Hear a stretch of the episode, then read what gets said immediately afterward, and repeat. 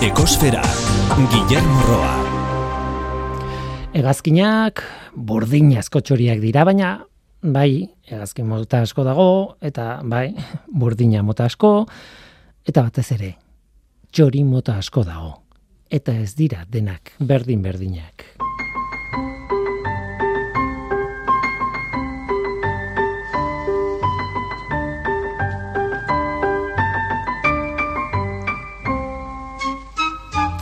Kaixo denoi ongitorri ekosferara. Aragi artifiziala, okel artifiziala. Azken aldi honetan asko aipatzen den berrikuntza bada elikagaien arloan.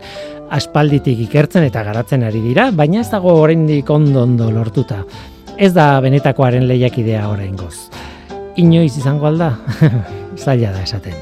Baina ekologiaren aldetik aditu asko aipatzen dute okela fabrikatuzkero batetik CO2 emisio asko murriztuko direla eta bestetik animalia akasteko erabiltzen dugun lurzati handiak abeltzaintzatik komatxoen artean askatuko ditugula. Helsinkiko unibertsitateko aditu batzuek kalkulua egin dute eta emaitzan Nature Food aldizkarian argitaratu dute. Okel artifizialaren kontsumoak esaten dute euneko laurogei murriztu dezaketela planetaren gaineko presioa kalkuluan emisioak, lurzoruaren erabilera eta uraren kontsumoa aztertu dituzte.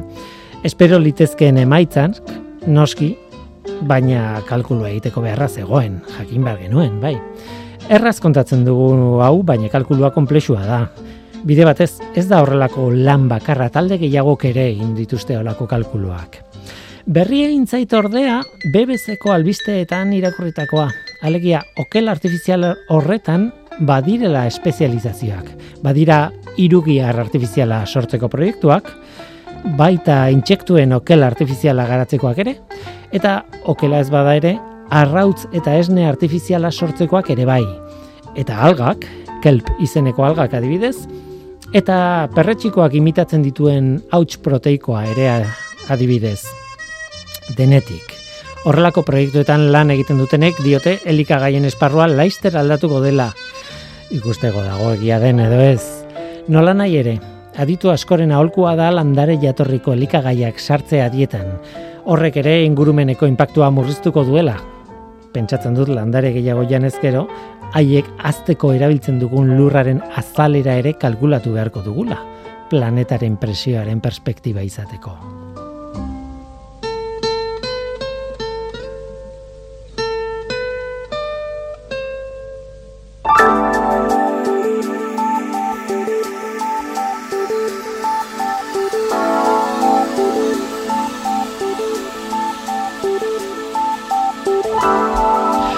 Beti bezala planetaren CO2 mailari begiratu behar diogu. Azken igandeko datua da, apililaren hogeita laukoa. CO2-ren kontzentrazioa lareunda hogei koma berrogeita maika ppmkoa da mauna loa sumendiaren behatokian neurtua. Lareunda hogeiko mugatik gora oraindik.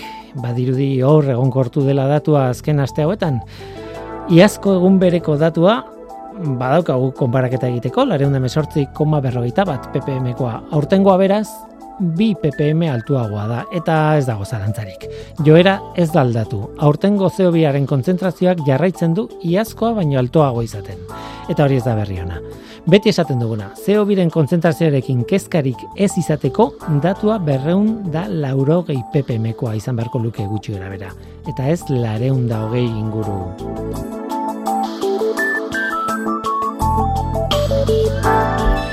Gaurko saioan bi kontu, batetik enara proiektua ezagutuko dugu, arantzadiko latza izpurua ornitologoarekin. Enara deitzen dugun hori ez baita beti enara izaten, sorbeltzak ere badaude tartean, eta beste espezie batzuk. Tira, bestetik, kaf eluiar sariketan neiker sariaren irabazlea ezagutuko dugu, Fatima Bila. Estatu batuetan dago, baina txoko bat egin digu agendan, eta grabatu egin dugu elkarrizketa bat arekin. Haren lana, lan irabazlea gainera ezagutuko dugu. Hori da gure gaurko eskaintza. Zu ongi etorria zara. Murgildu zaitez gure ekosfera. Talking to the songbird yesterday Flew me to a place not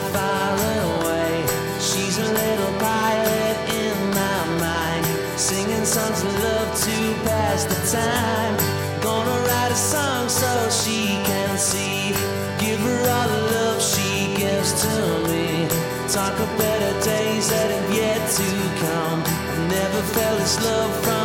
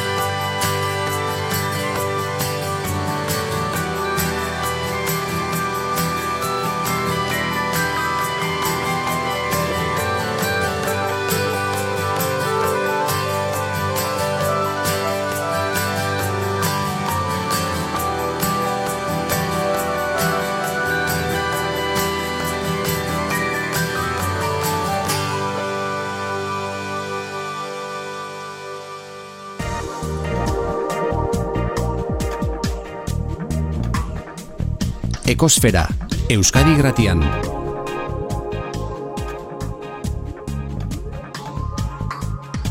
Ekosfera, Txikitan, bueno, ikasgelan espertutan nengoenean, as, askotan.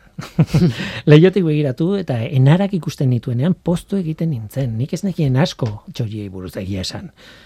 Baina enarak ikusten ikustean pozpozik ikusteak berak esan naizuelako uda gertu zegoela. Baina agian ikusten nituen horiek agian ez ziran justu enarak.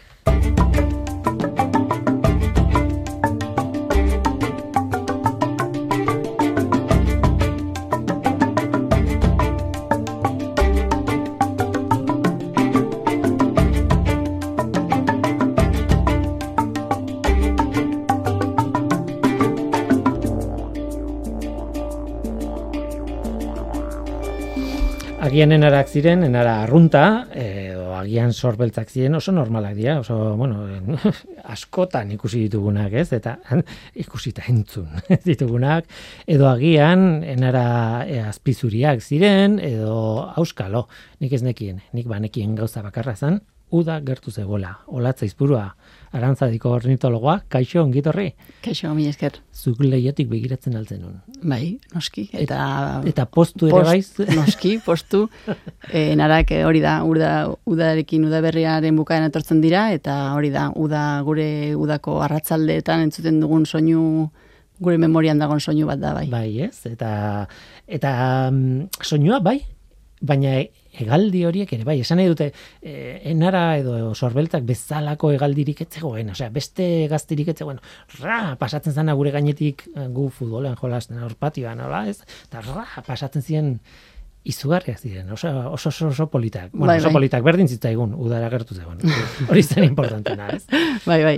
Mm, a- Aspaldiko eh, afizia, eh, zera, Mm, txoriak? Ba, zuretzat? Egazteekin, ba, biologian karreran nintzen bitartean, e, praktika batzuk bat agartu ziren, eta hor sartu nintzen egazti munduan. Lehenago ez? E, txikitatik, pixkat, baina horra eraztunke, eraztunketan eta eraztuntzen, eta hori, baina e, karreran bai. Ka, baina hor salto bat dago, ez? E, ze gaztiak ikusi, kaioak ikusi, usuak, bueno, usuak ez dakite zenbat edo, txolarreak, ez dakit, hortik zientzialarien lanera, Bai. bada salto bat. E, esan nahi dute, hor ja afizio baino beste, ez taletasuna baino beste zerbait dago, ez? Hor Bai. badago implikazio profesional bat. ez Bai, bai. ez?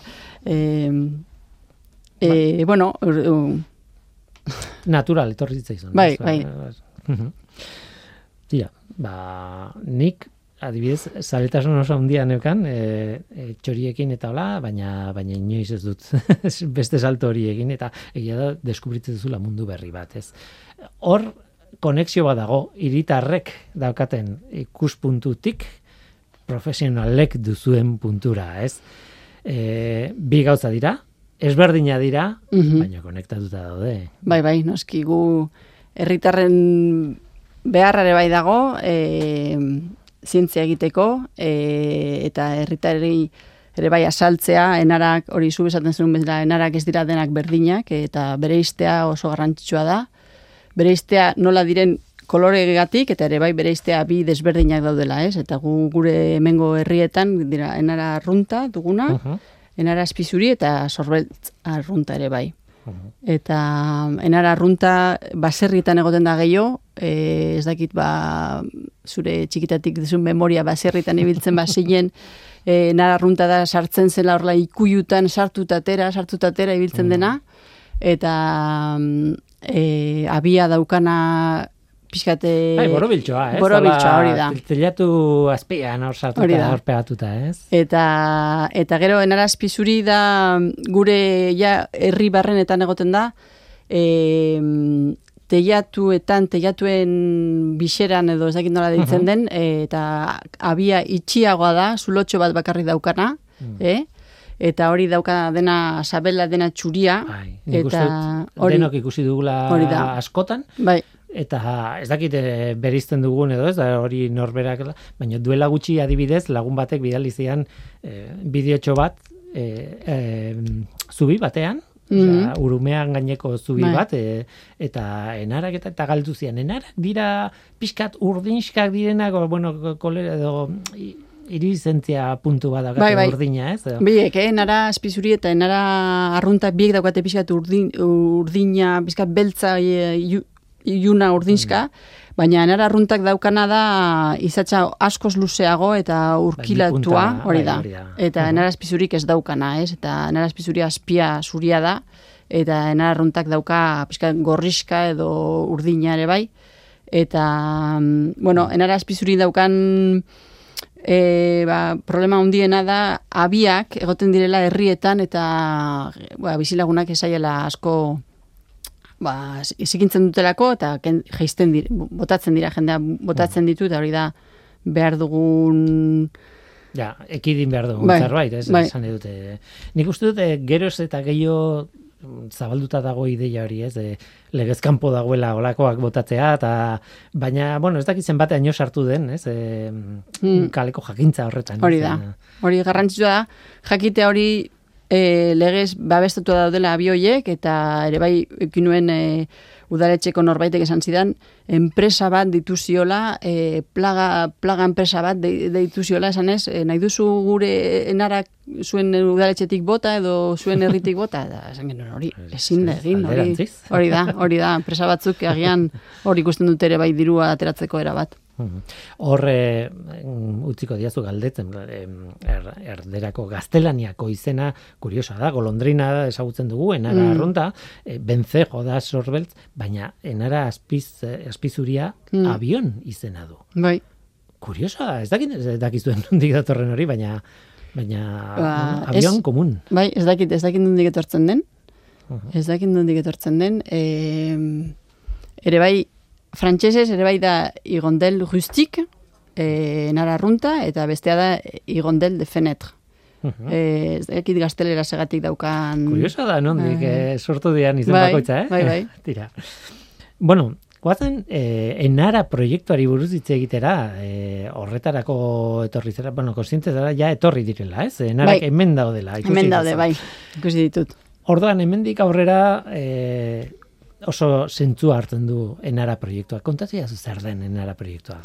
Enara proiektua da gure mm, hiri biodibertsitatearen proiektu handiaren barruan dagun proiektu bat, e, gu ari gara ba, hiri biodibertsitateri buruz ere bai lan, lan egiten, eta ikusi genuen, pas, iaz, pasadan urtean, e, lezoko udaletxekin hasi ginen, lezon e, arazo bat zela, enara azpizuriaren abiak dituzte e, aldezarrean, eta, bueno, ba, garrantzitsu zara, ba, bestea eta kanpaina bat egitea, bereziki, lezon. Eta ordun ba, e, gure e, atlasen emaitzak ikusi Mhm. ikusita, ikusi genuen ba, hiru espezie insektu jale hauek, e, hirietan daudenak, ba, behar zutela pizkat bultzapena bat eta eta proiektu espezifiko bat.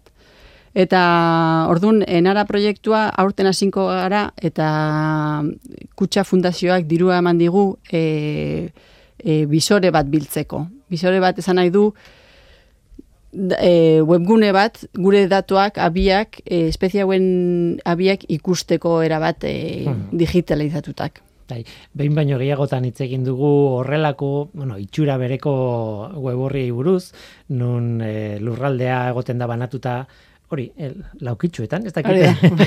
terminoa e, berezian, la, kuadrikulak, Bai, bai, e, bai. laukitxoak, Mm. eta laukitxoiek e, ez dakit zenbatekoak diren, e, kilometro batekoak, edo osea, aldea zenbatekoa da, baina txikitxoak dira, Bai. eta horren barruan laukitxo bakoitzean identifikatu nahi duzue zer dagoen, ez? Hori da. Eta hori da ideia, ez? Hori da, ideia da eh, herritar bakoitzak bere herrian edo edo beste herri batera baldin badoa eta e, nara arrunta, nara azpizuri edo sorbeltza arruntak ikusten baditu, ba gure ornito.eus edo naturalist aplikazioen bitartez e, eltze, e, partakatzea beak eta ikusten duten abiet, abia, abiaren puntua, ez? Baina hegaztia ez duzue bilatzen, ez? Bilatzen duzue kasu honetan abia, ez? Kasu honetan bai, kasu honetan bai. Behar dugu jakitea e, bai, e, espezifikoki orniton eta naturalisten dugu modulo bat agertzen da, e, abes koloniales, eta orduan bai, hor da, abiak hor daudela egoten dira denak multzotan, e, bereziki enara azpizuri egiten ditu abiak nahiko elkar bat besteari, eta orduan bai dago hori nahi dugu abiak jartzea, hori bai dela, eta bizorean nahi duguna egin da, ba, herritarrak e, pixkat, kompromiso pixkat hartzea bere herriekin eta bere, bere abiekin ikusteko, ez, urteekin nola doaz ba, populazioak bere herriko enararen gora edo bera jakiteko zehazki. Lanak berak gainera interesa pizten du, eta horrek, suposatzen da, zaletasuna ekartzen duela, ez kasu guztietan behar bada, Mm. Baina, baina, bueno, olako ziklo bat eragitea ondo dago. Hori da. Eta horrez gain, informazioa. Hori da, bai, gainera enara hauek, enara azpizuri, bueno, iruok, em, oso errez da aurre, aurrekin ere, bai, hurbiltzea, ez, galdetzen zinean hasiera nola hasi zinen, bai, egia da, ba, ez, ez, dak- ez dakit, ez dakit, baina egian e, enararekin oso errez da hurbiltzea ornitologiara eta egastire, porque oso, oso errez ikusten ditugu abiak eta aurrei oso errez em, ikusten dute abiak, eta nola apurtzen baduzu, ba, ja, ez dute txetxorik, ez? E, bai, Hiru espezie hauek, hiru abi mota dituzte, ez? Ez, bakoitzak bat, ez? Hori da, bai. Eta, claro, ezberdin du behar dira abiak, eta behin hori lortuta, ezagutzen duzu, ze espezie den. hori da. Bai, hori da. enara arruntaren e, abia hori e, kopatxo bat bezala da, e, eta baserritan ikusten da, enara azpizuriena ere bai, oso errez ikusten da, pixkat itxiago bezala, baina sorbeltzena ez dugu ikusten. Egoten da teietan, teie barruan, eta hori da ere bai arazo bat e, sortzen da, zeratik orain guk denak nahi dugu etxea e, Garbi, garbia, garbia, garbia, bai. itxi, itxia, solurik ez, e, aislamiento Perfecto. perfecto, ez?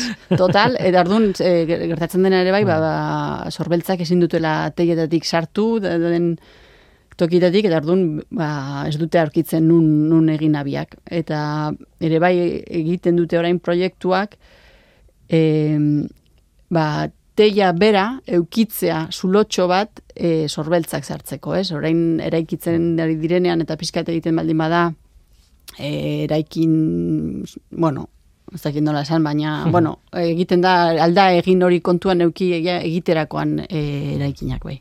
Guk etxean behin eh, izan genuen ez e, e, hauetako, espezie hauetako ez, ez, ez bata ez bestea ez eh, hirugarrena, baina izan genuen e, nola zen bustintzu, bustingorri Iluna. iluna. Mhm. Eta gaina garai jakin batean, kabia egin zuen, Mhm. kumeak atea zituen aurrera, e, komunitatean, etxeko komunitatean eztabaidak sortu ziren, Mm. kontra zeudenak bapaten kumeak ikusi dituztenean txoratu egin ziren, Mhm. eta hala ere gero, en fin, izan genuen horrelako Mhm. historio luze eta zail bat.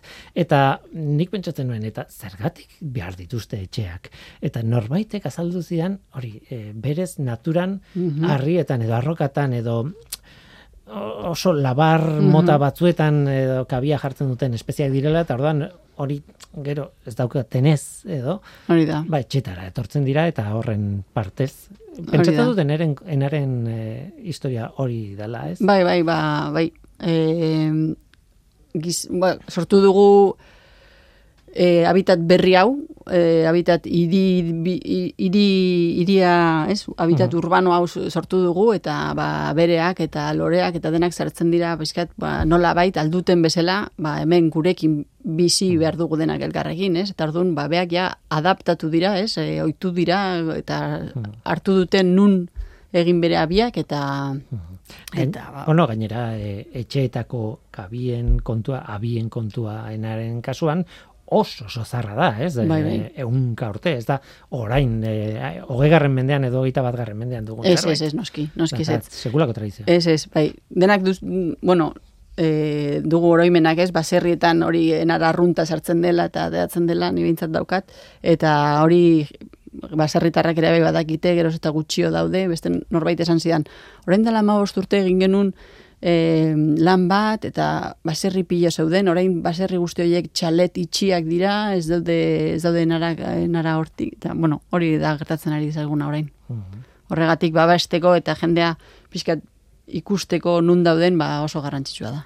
Etorri garenean, estudian sartu baino lehen ordenagailu baten gana joan gara korrika eta erakutsi didazu zuek erreferentzia moduan eh, erabiltzen duzuen web orri bat eh, Katalunian badago horrelako proiektua okerrez banago enara azpizuriari lotuta bakarrik, ez? Hori da. E, bai, e, orenetes.cat deitzen da, orenete, orenetes da enara espizuria katalanez, eta bai, e, e, ornitologiako arantzadi saia dugu ornitologia katalaneko harreman nahi, nahiko ona, eta orduan beak dute egin dute bisore hori eta bueno pues e, beak daramate ja urte asko e, e, ikusten eta segitzen e, narazpizurien populazioa eta hori ikusi iku- aldu ikusi nola urte desberdinetan ba, zenbat abi daude aktiboak, zenbat daude eraikitzen, zenbat ja utzitak edo eta Hori gustatu zait, evoluzioa ikusten Bai, delako, ez da bakarrik bai. oraingo populazioa zein den. Hori da, hori da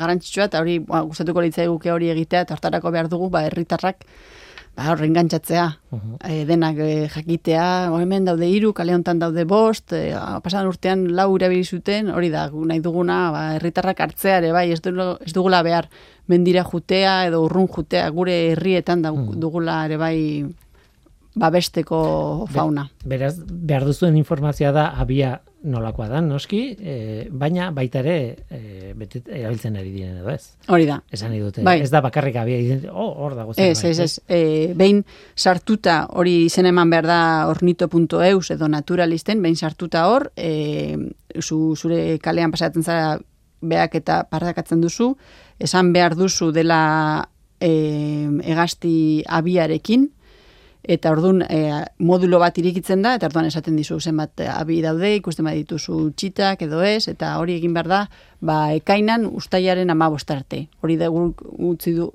uste dugun etapa bereziki ba, garrantzitsua e, e, pasatzea eta egitea. Claro, udara osoan egiten baldin baduzu, pentsatzen dut hasieran lortzen dituzula da. datu pila bat, baina gero denborarekin datu eh, errepikatu egiten direla Bai, datuak, ez? bai, hori, eta gainera gero abuztuan ere bai aldira izan ja e, abiak ja ustu direlak, baina aktiboki egon direlak, eta eta hori horregatik e, Mhm. ekaina dela hilabete garrantzitsuena enararen zentzuak egiteko.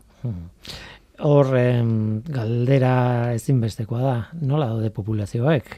E, egia da, txolarreari buruz asko hitz egiten da, ez? E, bera dijo, ala, populazioa, ez dakit, nik ez dut nabaritzen kalean, baina, Ja. baina ez dut zalantzan jarriko, ba, Europan desagertzen ari Bai. dela, nik ez dakit nire etxe ondoan desagertzen ari den, edo ez, baina enaren kon, e, kasuan, nik uste dut ezberdina dela migrazioaren faktorea dagoelako horrez Mm, gauza bada nara asko gutxi dauden, je- jeisten edo onditzen ari den populazioa, baina beste gauza bada bueltatzen diren, ez dien bueltatzen, migratzen Mm. duten, migratu behar ez dutenean, esan dute, hor, Bai, bai, faktore gehiegi daude, eh, senararen kasuan. Eta egia da, ba, Europa mailan, orain atera den atlas, e, Europa mailako atlas atera da, eta hiruak enara arrunta, enara azpizuri eta zorbeltza arrunta beruntz e, populazioak e, Europa mailan.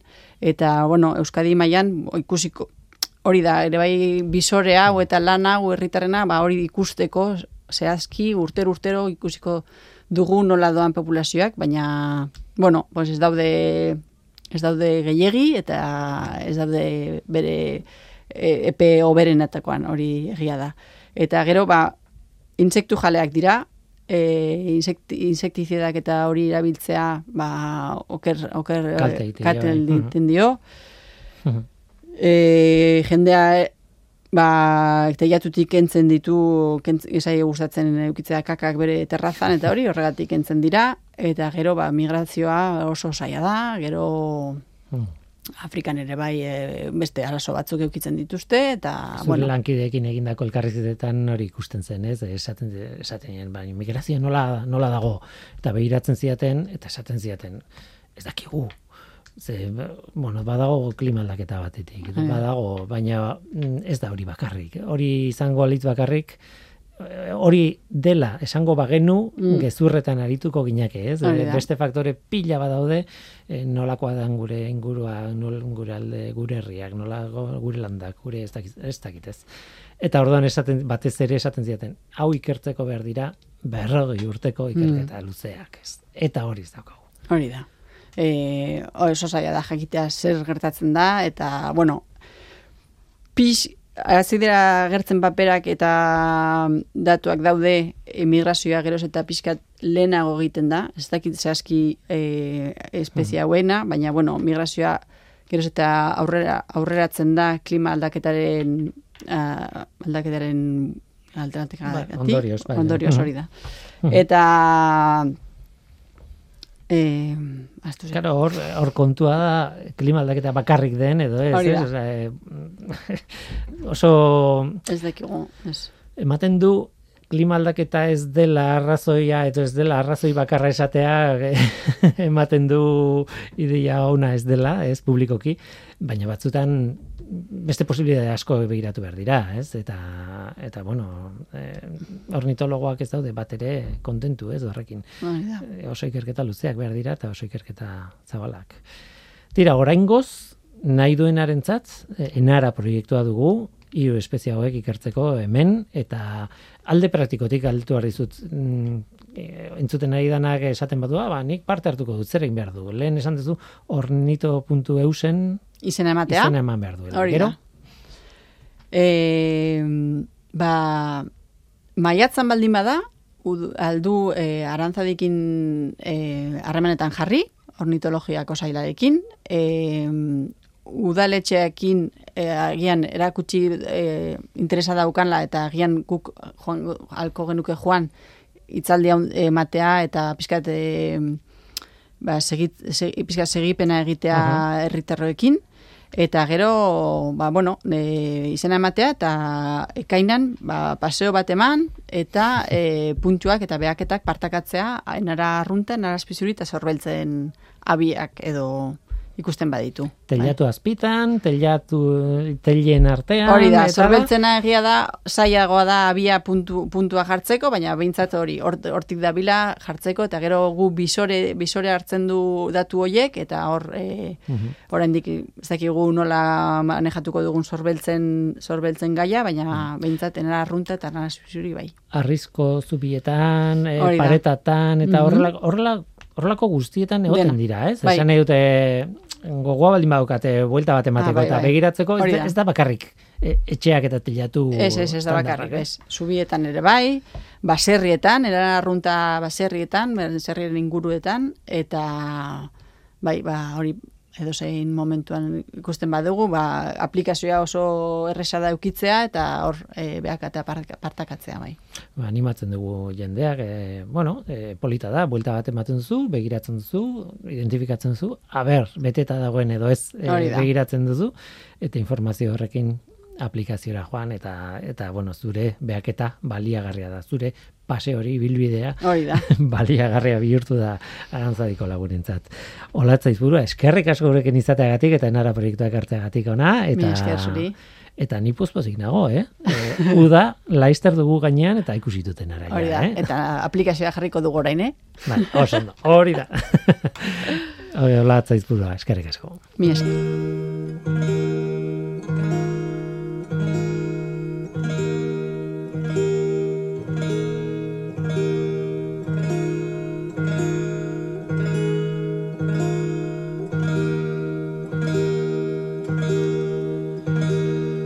Basoilarrak kantatzen dizu. Iratiko basuan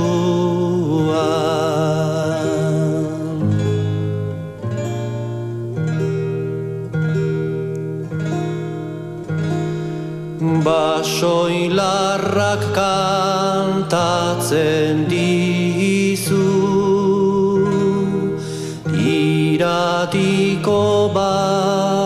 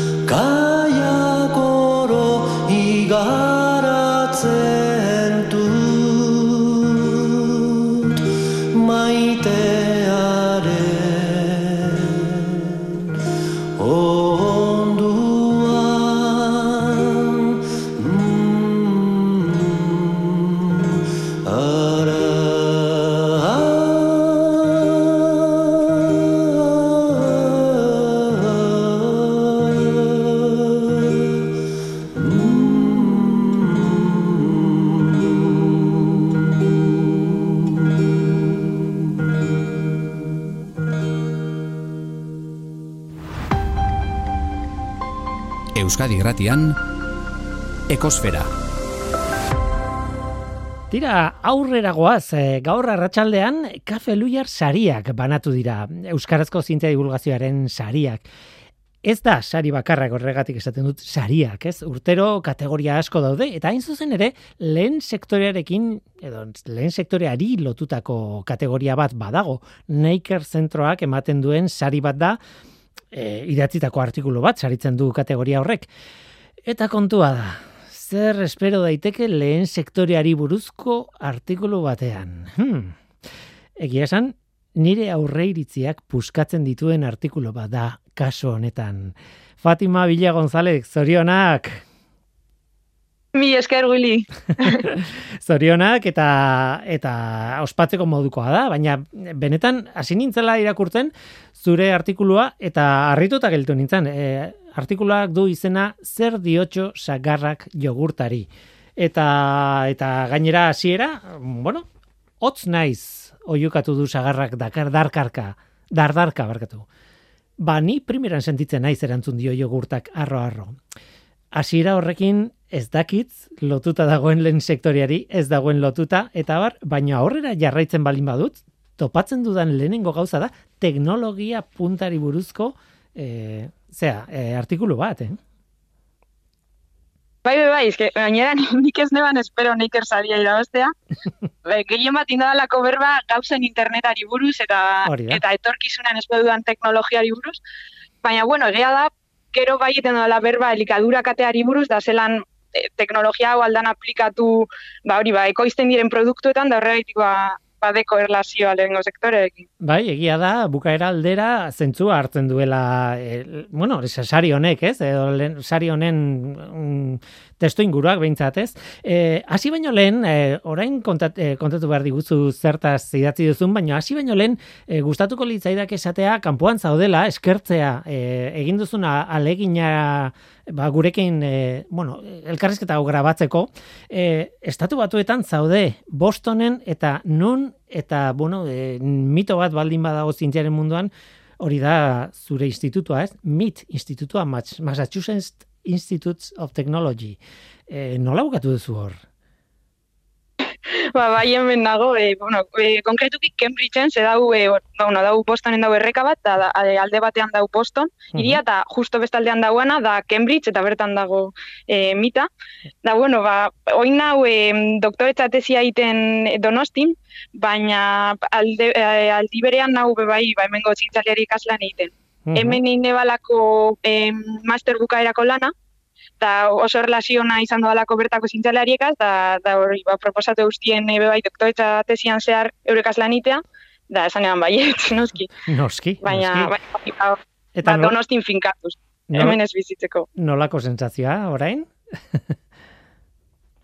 Ba, azkenean etorri naz, e, ze hori, etorri bai izan nintzen e, pasan urrian, da COVID gaitik da dana, ba, ba ointxe etorri izan naz, da, da oin bai dana dauela lengo moduan apur bat. Ze, hasieran izan zen apur bat arraroa, ba, zientzialari asko ez egoelako, ez egozalako hemen, ikasleak be bai, ba, egon zian gitxi, baina oin ja dana hueltau da apur bat normalitatera, Mhm. eta, eta bueno, hemen zientzia itea da ikerketa itea da beste mundu bat. Eta azkar azkar kontatutan nolakoa da mit? E, ba, eraikinak ez dira beste munduko esebez, baina, bueno, berta, o, gauzea da bertan, e, mm, bueno, ba, ezagutzen duzun jendea dela e, harrigarria. Hori, Mhm. azten zara edonogaz berbetan, eta kontzen dutxuz gauza batzuk, ezin dozu zara sinistu, da orduan dauza interesgarria, da nahi dozu, ba, eurekaz ikertu, eurekaz, e, ba, hori, gauzak asmatu, da danak dauz zuri laguntziko prest, da, da horregaitik, ba, ba, hori dauza, mm, zure motivazioa igotzea pilo bat, hemen zauzan, zauzen bitartean. Da, bueno, anekdota moduan, ah, bueno, pasan, eh, astean etorri izan nire lengusina, da UB bai donostin ingenieritza ikasten, eta zan estan, boa, Fatima, lekua da pasada bat. Zu ere ingenieria zara? bai, Mhm. bai, telekomunikazio ingenieria. Mhm. Tira, ba, inbidia pixkat ematen diazu, eh? Hori esateko galdetu dizuta aurreko galdera, eta, jo, gustora egingo nizuke bisita bat eh, bertara, baina tira, mit ospetsua, ai. Tira, guazen artikuloa hitz egitera, artikuloa esan dugu, zer diotxo sagarrak jogurtari, du izena, galdera bat, e, baina mm, guk hartuko dioguna eh, ondo iruditzen baldin batzaizu e, txipen krisiaren aldetik. E, aipatzen duzun gauzatako lehenengo gauza izango litzateke en, gauzen internet, azken batean da domotika, internet bidez etxeko gailuak kontrolatzeko sareak eta metodologia eta sistemak eta sentsoreak eta bar, baina noski horrek denak txip pila bat behar ditu, printzipioz, eta orain gauden egoera batean txipen krisia, txipak fabrikatzeko krisi batean gaude hain zuzen ere. Bai, bai, bai.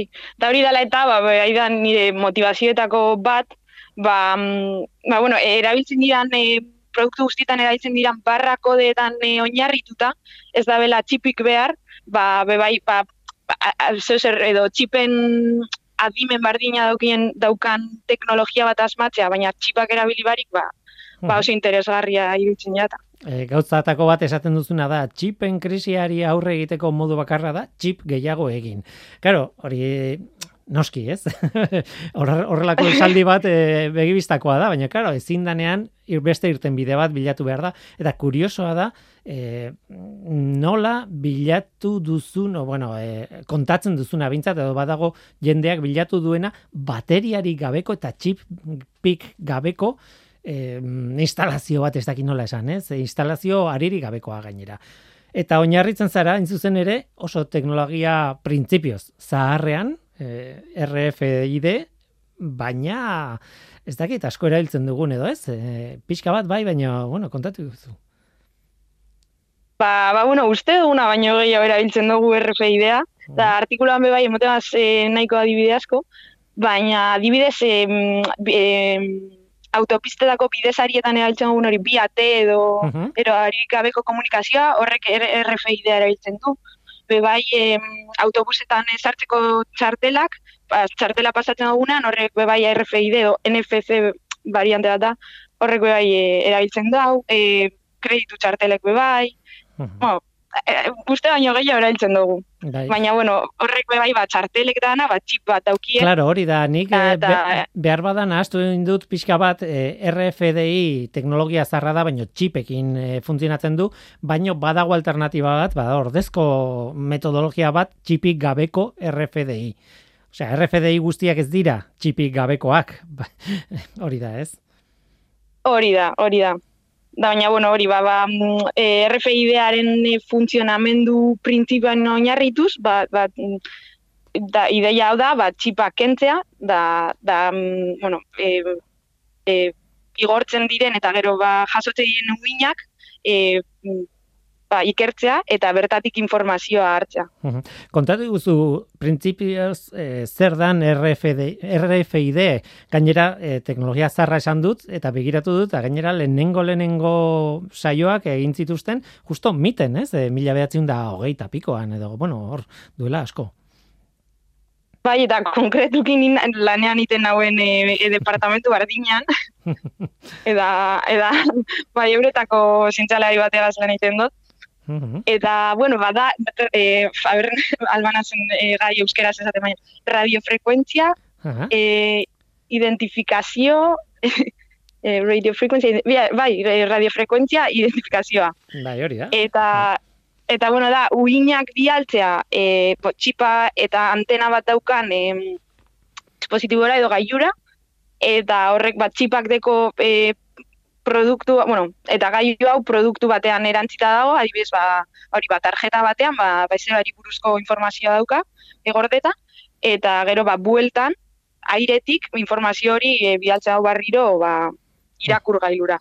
Mhm. Eh, Eta, eta bueno, ba, zentsore bezala bai erabili daiteke. Ba, hori da. ba, em, adibidez, ba, hori, ba, produktu batean jartzen bada, ba, produktuari buruzko e, datuak e, jakiteko. Mhm. Eta hain zuzen ere hori da lotzen duena dena azkenean eh, R, RFDI sistema e, gainera txipik gabe eta gainera lotu dakioke produktu bati, ba elikagai bati edo bueno, egia esan edozein gauzari lotu da- dakioke informazioa e, igor dezala, ez beste nun baitetik jaso dezagun, badibidez produktu hori nola dagoen, eta eta bar, ez? E, berez, zuk esaten zenuen e, artikuluan, ba, etiketa bat besterik ez dela, Bueno, baina, e, orain trampa bat egin dut ere bai, ez da paper bat e, tinta normalakin idatzia, baizik eta etiketa moduko pegatina bat nahi baldin baduzu, baina berezia, ez? E, Material berezi ez egin da. Hori da, bueno, berezi berezi ez, baina bueno, tinta metalezkoa e, izan behar da. Mhm, Eta hori da, bueno, desberdintasun bakarra bestela, bai da pegatina baten modukoa. mhm. Informazioa kodetuta pentsatzen dut, ez? Hori da, formaren arabera edo, edo e, metalezko imprimazio hori horri emotenakon formaren arabera, ba, e, kodifikatutako informazioa desberdina izango da hori. Mhm. Eta guazen lehenengo sektorera, adibidez, e, bueno, adibide bat eskatuko dizut, horrek nola nun lagundu, ze kasutan lagundu dezake adibidez lehenengo sektorean? Ba, ba nire, nire adibideik eh, argiena izango izateke hotz katean, edo hotz katea imaginatzen badugu, e, produktu bateko izten dan momentutik bezeroaren, bezeroaren e, edo bueno, dendara heltzen dan momentura arte, ba, zelan e, adibidez, ba, e, parametro batzuk e, aukeratu, ba, temperatura eta ezetasuna. Uh Ba, e, neurtu daiteke, e, hori e, produktu, oi, produktu horren bidaia osan zehar, ba, zelan aldatu diren parametro hauek.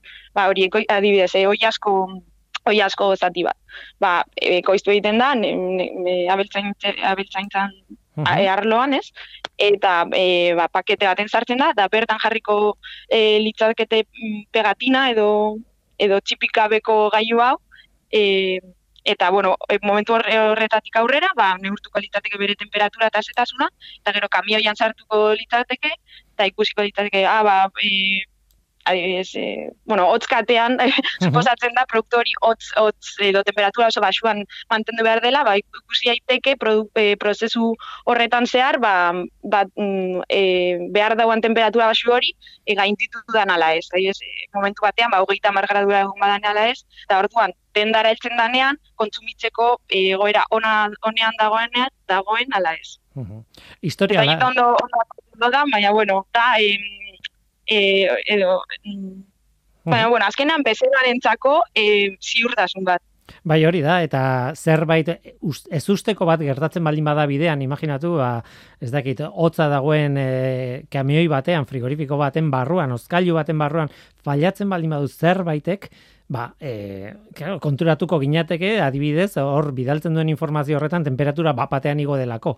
Naizta gero konpondu eta berriz ere jaitsi, mm, bueno, ikusi ahal izango genuke e, momentu beroaldi hori, ez? Nola bait. Eta, eta orduan... Hori da, hori da, eta...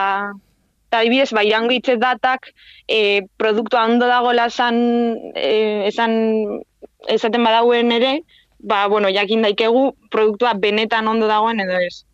Eta hori, chip bat baira ere erabili gabe.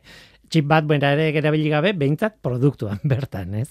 E, bueno, e, gurrengo galdera, eta nik uste dut mundu guztiak egiten duena, da, e, hori erabiltzen alga, erabiltzen ari algara hori. E, eta, bueno, zuk ere ematen duzu erantzuna artikuluan, ez? Oraindik ez, baina garatze bidean dago, ez? Bai, bai, bai, hori da. Zaskenean, ondino ba, ba etiketa honek irakurtzeko gailua horrek bai behar dauz e, txipak eta bueno ba, ba, hori fabrikatzeko e, teknologia oraindik ez da ez da bezain beste garatu Asko gustatu zait Euskolabel adimentsua e, edo adimenduna esaten duzunean e, etorkizuneko Euskolabela izan daiteke oraindako una baino bea Bai, bai, bai. Ez que uste salba dugu implementatu bertan, ba, ba eta beto. Tira, ba, esan behar dut, e, zurea dela, e, bueno, kafe lujar sariketa honetan, e, saritutako lanetako bat, gehiago daude, eta, bueno, norbaitek irakurri nahi baldin badu, aukera izango du adibidez, e, e, aldizkaria.elujar.eus e, weborritik e, lotura eginda eta bueno horrengo dira bai zure artikulua bai besteena eta barrez e, zorion du behar dizut berriz ere e, bueno batetik saria irabazi dulako eta bestetik ziria sartu diazulako hasieran pentsatzen nuen hau ez da lehenengo sektoriari buruzko reportaje bat edo artikulu bat baina pixkanaka pixkanaka bideratu duzu lehen sektorera eta azkenean nire sentsazioa da e, leku guztitatik ikasi dudala, ez bakarrik eh, gai batengatik. Ez dakit horrela planifikatu zenuen estrategia hori, baina lortu duzu nirekin behintzat. Ja, ja, da, da, bueno, ez nire bai konturatu nazo baina, baina egia da. Lehenengo sektorean aplikatu daitekela eta hori, ba, ba hori hori erakusten da, bai. Ba, nahi duenarentzat hemen kontatu dugu laburpen bat eta nolabait e, puntu nagusiak edo edo eskematxo bat eman dugu gutxi gora bera, baina askoz informazio gehiago eta askoz argibide gehiago daude e, teknologia honi buruz eta noski bere aplikazioari buruz ba, Fatima Bila Gonzálezek idatzi duen artikulu horretan. Zer diotxo sagarrak jogurtari Fatima, ba, pakean utziko zaitut, e, jarraitu fantasiazko toki horretan, ez, MIT institutuan lanean, eta e, aizu besarka da hundi handi bat, zorionak eta eskerrik asko gurekin izateagatik. Ba, eskerrik asko zuri, Willy. Da, bueno, ba, ba ia zan laster egon gonaz bueltan, eh? Zen maiatzen maieran ja arantzan noaz. E, hartzen dugun aukera elkarrik usteko. Zorionak eta urren, Bai. urren arte. Bai, urren arte.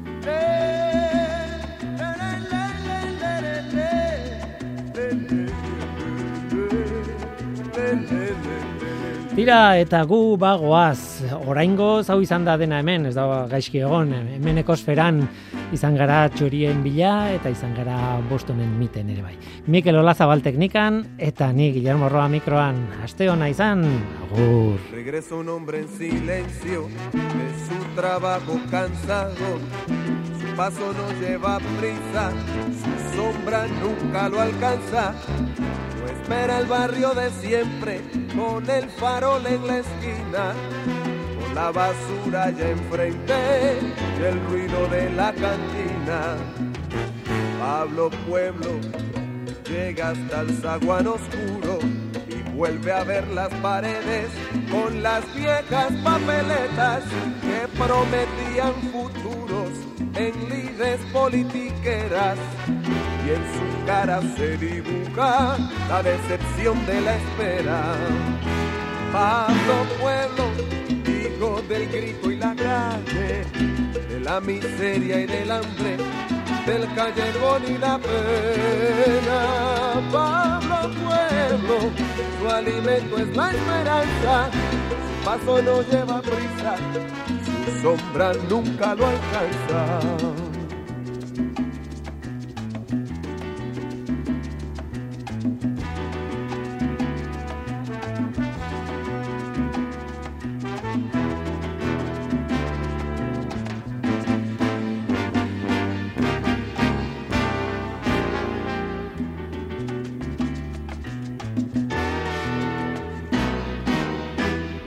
Llega al patio, pensativo y cabizbajo, con su silencio de pobre, con los gritos por abajo, la ropa ya en los balcones, el viento la va secando, escucha un trueno en el cielo, tiempo de lluvia avisando, entra al cuarto y se queda mirando a su mujer y a los niños y se pregunta hasta cuándo sueños raídos, los parcha con esperanzas, hace del hambre una almohada y se acuesta triste de alma. Pablo Pueblo, hijo del grito y la calle, de la miseria y del hambre, del callejón y la pena. Pablo Pueblo, su alimento es la esperanza, su paso no lleva prisa, sombra nunca lo alcanza. Pablo Pueblo, Pablo hermano, Trabajo hasta jubilarse y nunca sobraron chavos. Pablo Pueblo, Pablo hermano, votando en las elecciones para después comerse